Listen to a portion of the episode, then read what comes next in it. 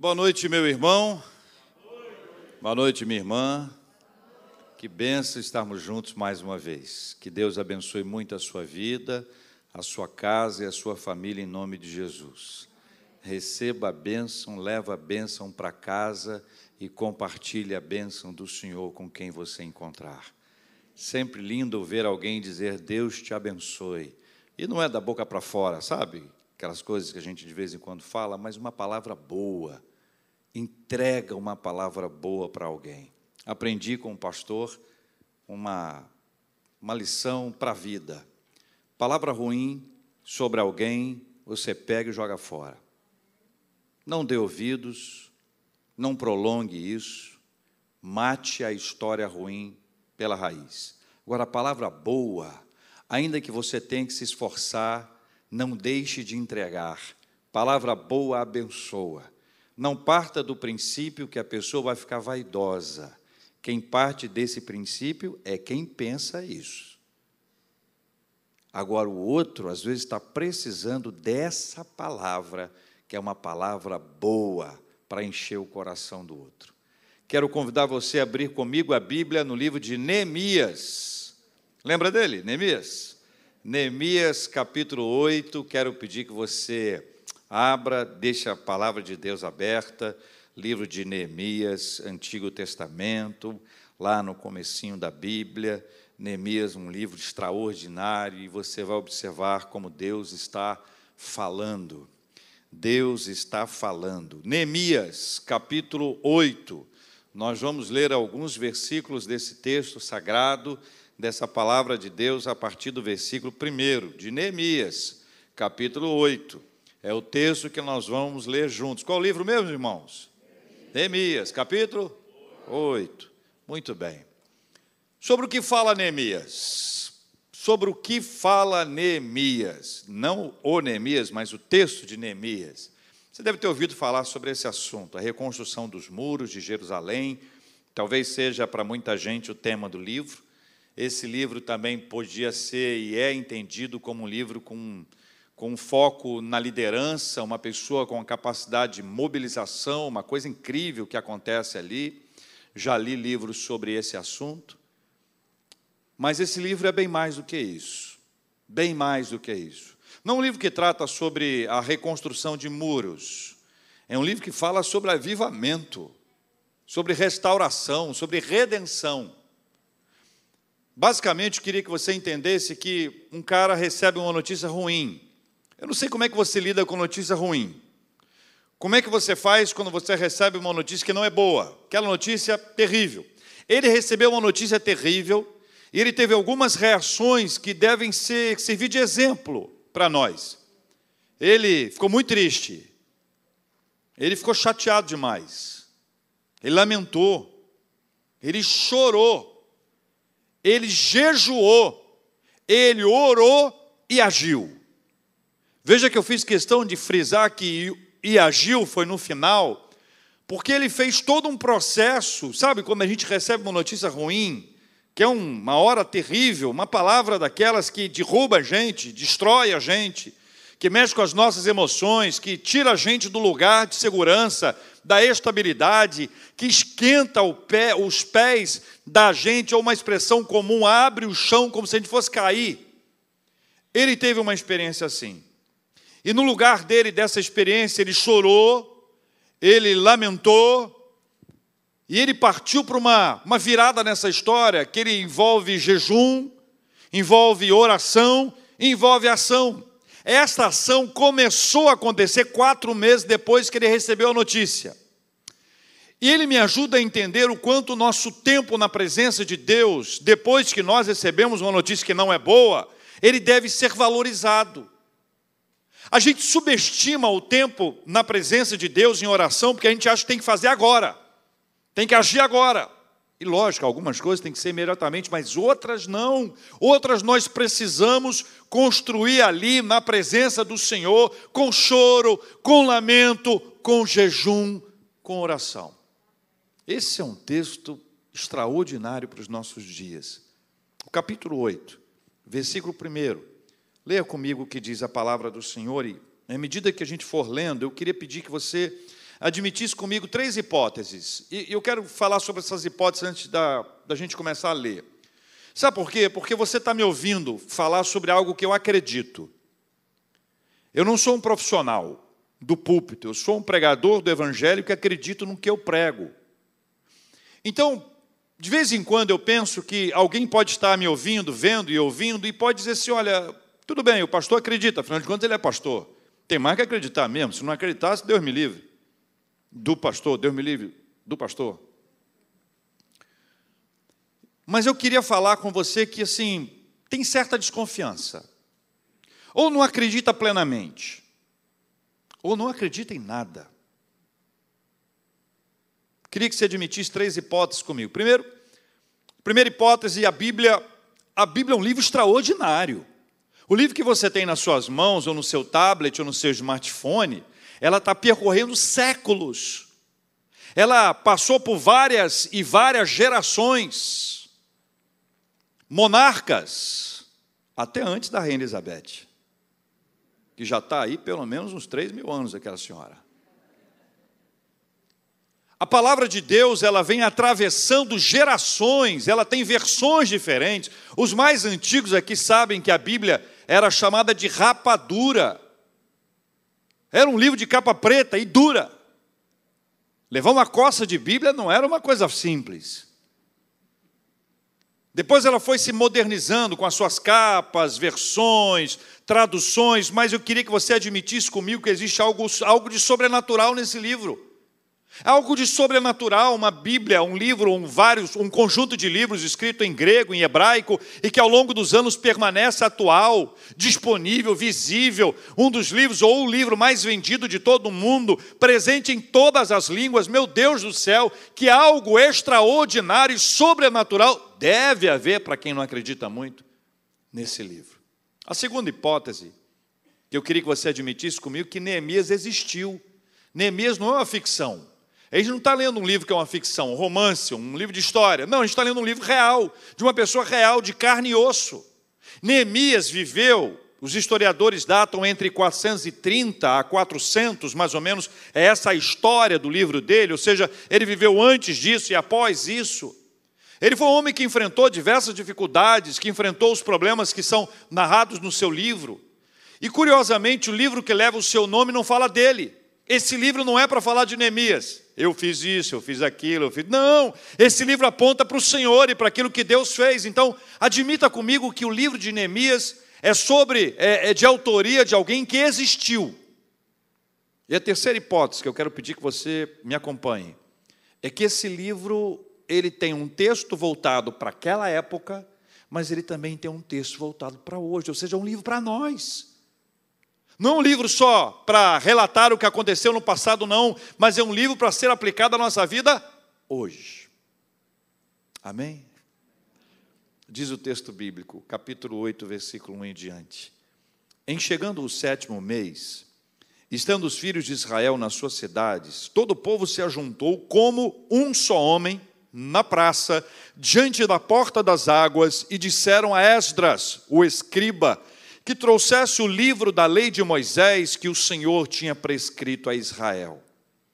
Esdras, o sacerdote, trouxe a lei perante a congregação, tanto de homens como de mulheres, e de todos os que eram capazes de entender o que ouviam. Era o primeiro dia do sétimo mês. E leu no livro, diante da praça, que está à fronteira, à porta das águas, desde a alva até o meio-dia, coisa de seis horas de leitura, perante homens e mulheres, e os que podiam entender, e todo o povo tinham os ouvidos atentos ao livro da lei. Esdras, o escriba, estava num púlpito de madeira que fizera para aquele fim. Estavam em pé junto a ele, à sua direita, Matitias, Sema, Anaías, Urias, Ilquias e Maacéias e à sua esquerda, Pedaías, Misael, Malquias, Rassum, Rasbadana, Zacarias e Mesulão. Esdras abriu o livro à vista de todo o povo, porque estava acima dele, abrindo ele, todo o povo se pôs em pé. Esdras bendisse ao Senhor, o grande Deus, e todo o povo respondeu: Amém. Amém. E levantando as mãos, inclinaram-se e adoraram o Senhor com o rosto em terra. E Jesua, Bani, Serebias, Jamim, Acube, Sabetai, Odias, Maséias, Quelita, Azarias, Josada, Josabade, Anã, Pelaías e os levitas ensinavam o povo na lei e o povo estava no seu lugar. Leram no livro, na lei de Deus, claramente, dando explicações de maneira que entendessem o que se lia. Neemias, que era o governador, e Esdras, sacerdote e escriba, e os levitas que ensinavam todo o povo lhe disseram: Este dia é consagrado ao Senhor vosso Deus, pelo que não prantieis, nem choreis, porque todo o povo chorava ouvindo as palavras da lei. Disse-lhes mais: Ide, comei carnes gordas, tomai bebidas doces e enviai porções aos que não têm nada preparado para si, porque este dia é consagrado ao nosso Senhor, portanto, não vos entristeçais, porque a alegria do Senhor é a vossa força. Os levitas fizeram calar todo o povo, dizendo: Calai-vos, porque este dia é santo e não estejais contristados. Então todo o povo se foi a comer, a beber, a enviar porções e a regozijar-se grandemente, porque tinham entendido as palavras que lhes foram explicadas. Nos dias de Neemias, meus irmãos e minhas queridas irmãs, houve uma ruína espiritual. E a ruína espiritual precedeu toda a ruína econômica, social, política, todas as ruínas decorriam da ruína espiritual. E esta esta ruína espiritual, ela tem uma síntese no capítulo 1, versículo 3. Marca onde você está. Volte comigo algumas páginas, capítulo 1, versículo 3. É a tal da notícia ruim que eu falei que ele recebeu. Olha comigo aqui. Versículo 3. Disseram-me: os restantes que não foram levados para o exílio e se acham lá na província, estão em grande miséria e desprezo. Os muros de Jerusalém estão derribados e as suas portas queimadas. A ruína espiritual do povo decorria ah, ou gerava ruína econômica, ruína social, ruína nos seus relacionamentos, toda sorte de ruína decorria da ruína espiritual. Quando as coisas espirituais não vão bem na nossa vida, nós corremos o risco de fazer escolhas erradas, de nos precipitarmos, de ignorarmos a verdade, de ignorarmos o caminho, de escolhermos a morte ao invés da vida. São várias as consequências que batem à nossa porta por conta de uma ruína espiritual, por conta da nossa vida espiritual estar desarrumada. Veja, a Bíblia diz que o temor do Senhor é o princípio de toda sabedoria. Alguém que está em ruína espiritual teme ao Senhor? Perde o temor do Senhor. Se perde o temor do Senhor, perde a sabedoria. Passa a fazer escolhas equivocadas porque não sabe. Não sabe. Sabedoria é saber o que eu antes não sabia. Sabedoria é saber o que outros não sabem é algo divino, espiritual, é uma graça manifestada por Deus sobre a nossa vida. Nós passamos a ter discernimento espiritual, passamos a distinguir situações nebulosas. O Espírito Santo fala com a gente e diz: não vá.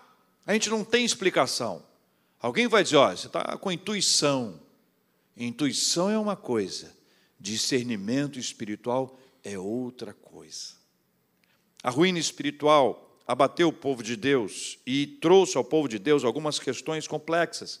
Não à toa, Neemias é levantado pelo Senhor. Veja que não existe uma convocação, o livro não mostra uma convocação como aconteceu a, a, a, partir de outras pessoas. Os profetas, por exemplo, foram levantados, chamados pelo Senhor. Os discípulos, que vocês conhecem os nomes, apóstolos, foram levantados pelo Senhor. Neste caso aqui, é alguém que sente o mover de Deus dentro dele Deus ministra ao coração dele, e ele passa a trabalhar por algo que não podia ser visto, percebido. Ele vai trabalhar não apenas pela reconstrução dos muros, mas pelo que vai acontecer dentro das pessoas. É uma obra espiritual, não uma obra física. Não uma questão de reconstruir os muros para que a cidade fosse protegida e as pessoas pudessem morar lá em segurança. Não se trata disso. O que está acontecendo aqui nesse livro, meus irmãos, queridas irmãs, é algo espiritual de Deus. Cada pedaço daquele muro erguido era uma vitória espiritual. Cada pedaço daquele muro que ia sendo erguido era a ação de Deus, o mover de Deus, a glória de Deus, a manifestação da graça do Senhor sobre aquele povo. A ruína espiritual é algo que nós precisamos enfrentar. Por exemplo, a ruína espiritual que precedeu a reforma protestante, ela mostrou, entre outras coisas, que o povo não tinha palavra. O povo não tinha palavra porque a liderança religiosa que era responsável por compartilhar a palavra nem sempre a compartilhava. A ruína espiritual, ela gera este tipo de ação. Nós deixamos de conhecer a palavra do Senhor, ela deixa de ser importante para nós. Deus está falando, mas nós não estamos ouvindo. Deus está ministrando, mas nós ficamos insensíveis. A reforma protestante trouxe uma reflexão sobre a palavra e trouxe a palavra para que ela estivesse disponível, acessível para todos na sua língua à medida que as traduções foram se multiplicando. Nos dias de Neemias, a mudança espiritual também estava associada à palavra do Senhor. E essa porta para vidas espiritualmente saudáveis, frutíferas, felizes e férteis. Aqui há uma conexão com a palavra do Senhor. Essa é a porta que se abre para que as enfermidades sejam sanadas e curadas do ponto de vista espiritual. À medida que a palavra do Senhor vai sendo aberta e nós vamos nos aproximando dela, aquilo que pode cancelar a nossa fé, aquilo que pode afetar a nossa vida espiritual, vai diminuindo pela graça maravilhosa do Senhor. Por isso, meus irmãos e irmãs, no texto de Neemias 8, quando eles se reúnem para ouvir a palavra, eles se ajuntam ou se juntam para ouvir a voz de Deus. Deus está falando. Deus está falando. Eles se reúnem. A descrição desse momento é de um pronunciamento histórico. É uma coisa séria. É um momento solene. É um momento que não há mais nada, nada é mais importante que isso. Eles passam seis horas aguardando e recebendo a palavra. Não se ouve um pio. Todos ali absolutamente atentos, porque Deus está falando. Eles sabem, têm condições de compreensão de que existe uma ação sobrenatural de Deus e Deus está ministrando ao coração do povo a reação das pessoas diante da fala do Senhor. Esse entendimento decorre de uma certeza, uma certeza. Deus está falando. Todas as circunstâncias anteriores, visíveis e as que aconteciam somente na dimensão espiritual, estavam para além de toda a questão que envolvia a reconstrução dos muros. Apontava para uma ação majestosa de Deus, era uma obra da redenção do Senhor. Deus estava restaurando a saúde espiritual do povo. Deus estava tratando do coração do povo. Está acontecendo nesse texto de Neemias, capítulo 8, um reencontro entre Deus e o seu povo, onde o povo quer ouvir a voz do Senhor e quer receber a palavra de Deus, onde o povo está ali vibrando com cada palavra que vai sendo lida, ministrada ao coração daquele povo. Está havendo um reencontro espiritual extraordinário com a presença de Deus. Quando a vida de uma pessoa está centrada na palavra de Deus, a bênção do Senhor repousa sobre ela. Amém? Quando a vida de uma pessoa está centrada na palavra de Deus, a bênção do Senhor repousa sobre ela. Quando a vida de uma, de uma família, quando a vida de uma família está centrada na palavra de Deus, a bênção do Senhor repousa sobre ela. Quando a vida de uma igreja está centrada na palavra de Deus, a bênção do Senhor repousa sobre ela. Quando a vida de uma cidade está centrada na palavra de Deus, a bênção do Senhor repousa sobre ela. Quando a vida de um país está centrada na palavra de Deus, a bênção do Senhor repousa sobre este país. Nós precisamos ter a nossa vida centrada na palavra, porque através da palavra nós sabemos, Deus está falando. Observe algumas questões riquíssimas nesse texto. O versículo 4 conta que havia um púlpito especificamente feito para esse fim. Não sei quantos vocês reparam aos domingos aqui na nossa igreja. Dominicalmente nós temos aqui o Ricardo, o Marcelo, que pegam ali o púlpito ali e trazem para cá. Eu queria fazer um convite aos homens da nossa igreja. Depois do culto, pega aqui o púlpito para você ver o peso que é. Todo domingo. Todo domingo. Quem está em casa não vê, porque a gente faz isso na hora que está passando o vídeo. Eles lá construíram, confeccionaram um púlpito. Isso é um cuidado para esse fim. Essa confecção de um púlpito para esse fim mostrava algo do cuidado, sabe? Do momento precioso, especial. Vamos fazer com carinho, vamos fazer com cuidado, vamos fazer com zelo, vamos fazer algo precioso para Deus. Uma outra coisa que o versículo 4 fala, eu fiz questão de ler todos os nomes que apareceram aqui, que eventualmente você pode ter lido esse nome e falar, mas para que tantos nomes que estão aqui? Cada um desses nomes mostra que não há uma estrela nesse livro a não ser a palavra de Deus. Esdras, Neemias e tantos desses outros nomes estranhos que aparecem aqui, nenhum deles aponta para uma figura central, porque a figura central nesse texto é o Senhor e a Sua palavra. Versículo, os versículos 5 e 6 mostram a reação do povo diante da fala do seu líder espiritual. Diante da fala da palavra de Deus, eles se prostram em adoração ao Senhor. E quando eles se prostram em adoração ao Senhor, eles dizem amém, amém, e se prostram e adoram ao Senhor, eles nos ensinam e apontam para a gente sobre como o culto deve ser teocêntrico. Como o centro da nossa adoração, o centro do nosso culto é o Senhor. Como, no, como nós devemos observar esse centro da palavra de Deus na nossa vida. Como nós devemos colocar o nosso olhar no Senhor e não mais em ninguém. Os versículos 7 e 8 apontam a importância de se explicar para que todos pudessem entender. Você reparou isso? O texto narra isso para que todos com capacidade e entendimento pudessem entender. Aqui tem dois aspectos curiosos. O primeiro deles é que é possível que alguns precisassem de tradução. Alguns que ali estavam precisassem de tradução, eles estavam fora, estão voltando, talvez não tivessem mais facilidade para entender o idioma. Então, por um aspecto, você tem um, uma questão que envolve a tradução para que eles pudessem entender. Mas isso não, não, não desconsidera a grande importância de se explicar. A palavra de Deus ela não é explicada porque ela é difícil, não. Ela é explicada porque Deus nos ensinou a explicá-la trazê-la de forma prática para todas as faixas etárias, desde as crianças, adolescentes, jovens e adultos, para que todos possam compreender e assimilar. Não sei se você se lembra de um episódio que envolveu um diácono chamado Filipe e o eunuco, quando o eunuco estava lendo o profeta Isaías, e o Filipe corre para encontrar com ele, sobe no, no, no carro e diz para ele: Entendes o que lês? Ou compreendes o que vens lendo? E a resposta do eunuco para ele foi: quem sabe? Como posso entender se não tem quem possa me explicar? E aí diz a Bíblia que ele passou a explicar a partir de Isaías, chegando a Jesus. Jesus.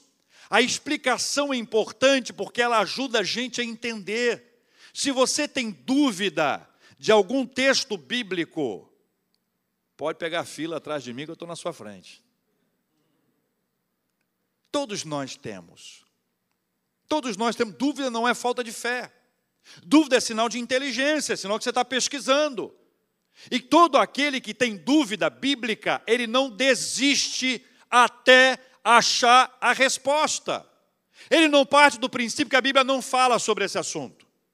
Ele vai entender aqueles que agem de maneira séria, correta sobre esse assunto. Eles buscam a explicação. Quantas vezes eu me desdobrei explicando e recebendo explicação? Como é lindo ver quando alguém nos explica, acende uma luz, ah, era isso. Às vezes é simples, às vezes não. Aprendi com um pastor que quando a gente não sabe, não enrola.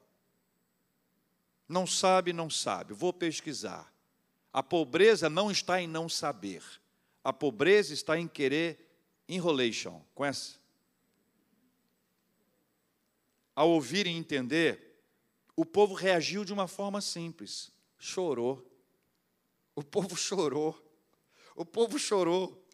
E esse choro, naturalmente, era em razão daquela palavra que estava sendo ministrada. O choro aconteceu na, na, na, vida deles. O choro me lembra quebrantamento espiritual. Quebrantamento espiritual é quando o Senhor fala com a gente e o Espírito Santo nos quebranta. Nós nos tornamos simples na presença do Senhor a capa de, de vaidade, de orgulho, de prepotência, de altivez, vai para o espaço, nada disso é importante. Diante de Deus, nós somos quem nós somos. E uma coisa que deve nos constranger e nos levar ao quebrantamento espiritual é que, apesar do Senhor saber quem nós somos, conhecer aquilo que nós pensamos e fazemos, ainda assim Ele nos ama. Todavia, esse não era o tempo de choro, não era tempo de lamento. O lamento apontava para eles, mas o centro dessa história não eram eles. O tempo do lamento era outro, esse era o tempo do regozijo, da alegria. E aqui nós vemos três princípios importantes que são apresentados nesse texto. Estamos caminhando para o final. O primeiro deles diz assim: reúnam-se à mesa. Veja comigo capítulo 8 capítulo 8, lá no finalzinho. Então todo o povo se foi a comer, a beber, a enviar porções, a regozijar-se grandemente, porque tinham entendido as palavras que lhes foram explicadas. Isso é uma repetição do que está falando no versículo 10. É a, é a prática do versículo 10. A primeira coisa que aconteceu ali, eles se reuniram em casa, eles se reuniram em família. Eles se reuniram em família reúnam-se à mesa, se juntem para a celebração em família. Era algo tão grandioso e foi durante um tempo coletivo, comunitário, mas agora era hora de ser aplicado dentro da nossa casa. Era hora de se experimentar isso dentro da família, não apenas do lado de fora. Não era uma experiência para ser vivida somente na coletividade, como se estivéssemos aqui dentro da nossa igreja. Não, apenas isso não. É para a gente pegar e levar para casa e começar em casa a celebração agora dentro da nossa casa. Dentro da nossa casa, nós vamos ter acesso à palavra. E com acesso à palavra, nós seremos ministrados pelo poder do Senhor, e a nossa casa vai ser abençoada, porque a nossa casa está centrada na palavra de Deus. Uma segunda coisa que esse texto conta é que eles deveriam compartilhar com quem não tivesse. Veja que eles deveriam enviar porções, enviar porções. Veja o versículo 10: enviai porções aos que não têm nada preparado para si. Olha que interessante. Primeiro, a celebração comunitária. Depois, a celebração na família. Mas nós não somos do grupo do tá bom entre nós, está tudo bem. Nós somos daqueles que olham para o lado e que estendem a mão para abençoar. É isso que está ah, ah, com, com a afirmação tanto do versículo 10 quanto do versículo 12. Eles celebraram em família, mas também enviaram para as pessoas que não tinham. Sabe o que é isso, gente? Isso é sensibilidade social. Isso é um coração cheio de misericórdia. Isso é perceber que a gente que precisa, que não tem graça celebrar sozinho que a minha família pode estar bem, mas eu estou preocupado com as outras famílias também. E essa é uma preocupação legítima. Essa é uma preocupação que deve levar a gente a observar o outro, não para saber o que o outro faz ou o que o outro fez, mas é para abençoar a vida daqueles que mais precisam. Não podemos achar que está bom para nós e que não há nenhum tipo de preocupação nossa mais, pelo contrário. A terceira e última, está no versículo 10, também no versículo 12, é alegria, alegrem-se, alegrem-se. E essa alegria tem duas razões principais. A primeira delas, descrita no versículo 10, porque a alegria do Senhor é a vossa força. A alegria do Senhor é a vossa força. Não conheço ninguém que não queira ou não esteja precisando ser fortalecido pelo Senhor. Nós todos precisamos, numa medida maior ou menor, cada um de nós precisa de um fortalecimento espiritual. O profeta Isaías declara, Deus ministrando ao povo, que é Ele quem nos renova as forças, Ele quem multiplica as forças daquele que não tem nenhum vigor. Já disse e reafirmo: não conheço pessoas fortes, eu conheço pessoas fortalecidas pelo Senhor. Então, quando Neemias, o livro de Neemias nos traz, e o povo declara isso, a alegria do Senhor é a vossa força, e nós podemos trazer para nós e afirmarmos: a alegria do Senhor é a nossa força, é porque o Senhor nos fortalece à medida que nós nos alegramos nele. Esse fortalecimento espiritual enche o nosso coração de alegria, é aquela sensação de não estou aguentando, não tenho mais forças, não consigo, e de repente você começa a ser fortalecido, e esse fortalecimento espiritual vai te alegrando. O Senhor se alegra com a nossa alegria, o Senhor nos alegra com a alegria dele dele, ele nos fortalece, a alegria do Senhor é a nossa força. E a segunda razão para essa alegria, finalzinho do versículo 12. Olha comigo o versículo 12, finalzinho.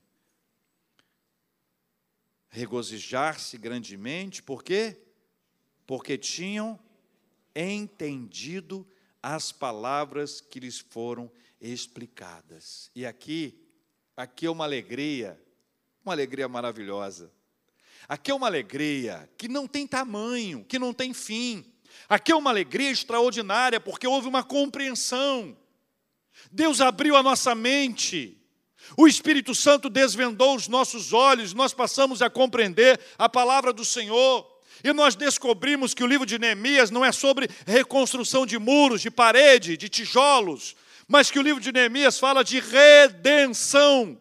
E o livro de Neemias mostra que não há nada que Deus não possa redimir, não há nada que Deus não possa restaurar, que o poder soberano é do Senhor. E ainda que a cidade esteja em ruínas, e ainda que a nossa vida esteja em ruínas, ainda que a família esteja em ruínas, Deus é capaz de levantar aquele que estava destruído e acabado, colocá-lo de pé e fazê-lo vencedor para a glória do Senhor.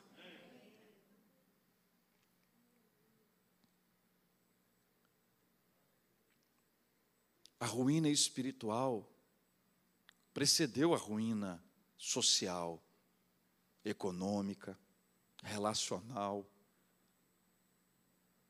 Tem coisas que acontecem na nossa vida que mostram destruição, como uma casa que precisa de, de, de reforma, de restauração, de cuidado, de manutenção em que a gente vai perdendo a mão dessa história. Chega uma hora que não tem mais jeito, a não ser que Deus intervenha, a não ser que a mão do Senhor Deus venha. E eu quero dizer aos meus irmãos que eu creio na Bíblia. Para mim, a Bíblia é a palavra de Deus. Mas eu pedi que aqueles que não creem, ou que têm uma certa dificuldade, pudessem admitir três coisas.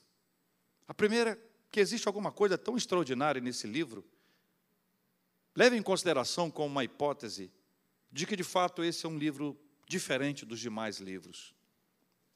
Eu quero afirmar a você que essa é a palavra de Deus. Eu pedi a você que admitisse uma segunda hipótese, que Neemias existiu, que não é ficção, não é algo inventado por o coração humano, pela mente criativa de um grande escritor. Não, é real, é uma história real, que curiosamente Neemias não fala dele. Aliás, nesse texto que nós lemos, nem de Neemias fala. Não fala dele, conta a história.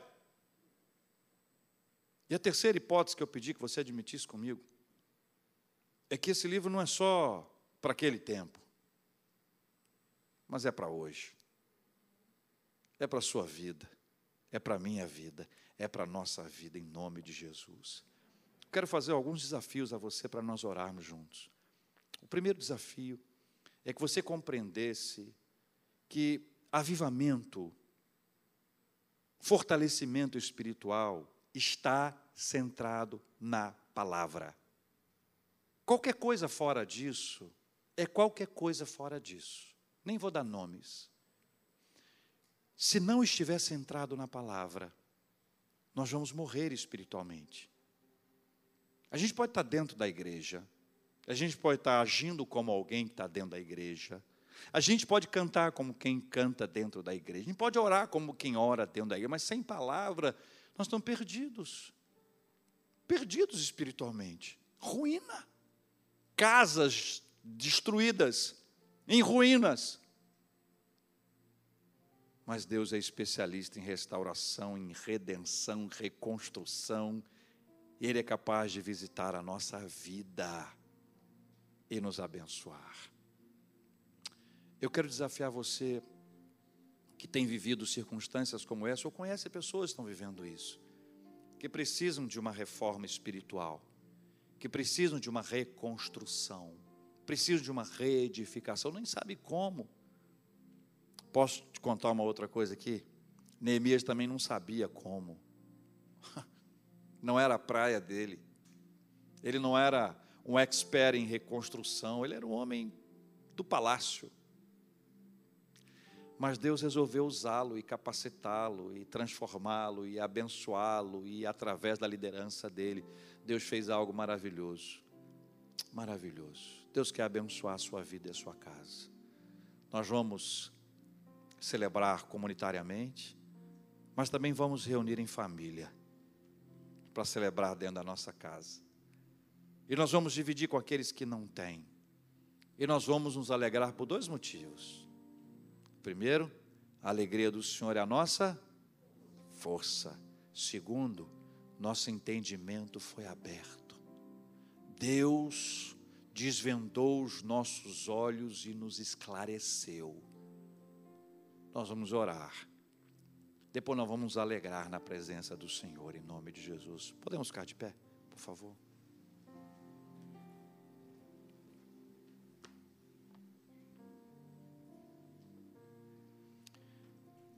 Senhor Deus, muito obrigado pela vida de Neemias, por esse livro que podemos ler hoje, em que pese ele ter vivido lá 400 anos antes de Cristo, segundo alguns comentaristas falam, e para nós não importa quando foi, em que pese ter acontecido há tanto tempo, é tão, é tão aplicável à nossa vida hoje, é tão importante para a gente hoje. Obrigado, Senhor Deus, porque a tua palavra não, não narra, não mostra um livro sobre reconstrução de muros, mas fala sobre uma reconstrução espiritual, uma reforma espiritual, um avivamento, uma volta à presença do Senhor, com sede da tua palavra, com disposição para receber a palavra, com obediência à Sua palavra. Pai, eu quero pedir que isso aconteça sobre a nossa vida, sobre a nossa igreja, sobre a nossa família, sobre a nossa cidade, sobre o nosso país, em nome de Jesus. Peça ao Senhor que nos ajude, Pai, a cuidar das coisas do Senhor com máximo zelo e carinho, a perceber que entre nós não há estrelas, a estrela é o Senhor Deus, Pai, Deus Filho e Deus Espírito Santo. Ajuda a gente a perguntar quando tem dúvida e a explicar a quem tem dúvida. Todos nós temos dúvidas e todos nós podemos explicar, porque todos nós podemos estudar e buscar a doce palavra do Senhor. Por isso, Pai, venha ministrar ao coração da gente essa volta, a volta daqueles que sabem que o Senhor pode restaurar, daqueles que sabem que o Senhor pode trazer de volta a vida, E ainda que a nossa vida, nossa família, nosso relacionamento, nossa vida social, econômica, ainda que nós estejamos em ruínas, o Senhor é capaz de nos despertar e de nos mobilizar e de nos fazer testemunhar uma reconstrução para a glória do teu santo nome. Eu oro, ó Deus, por redenção de vidas, redenção de casamentos, redenção de famílias, redenção dos nossos filhos, redenção da nossa comunidade, da nossa igreja, redenção do nosso bairro, da nossa cidade, do nosso país. Crendo, nós oramos e clamamos ao Senhor que a bênção do Senhor repouse sobre nós, em nome de Jesus. Amém.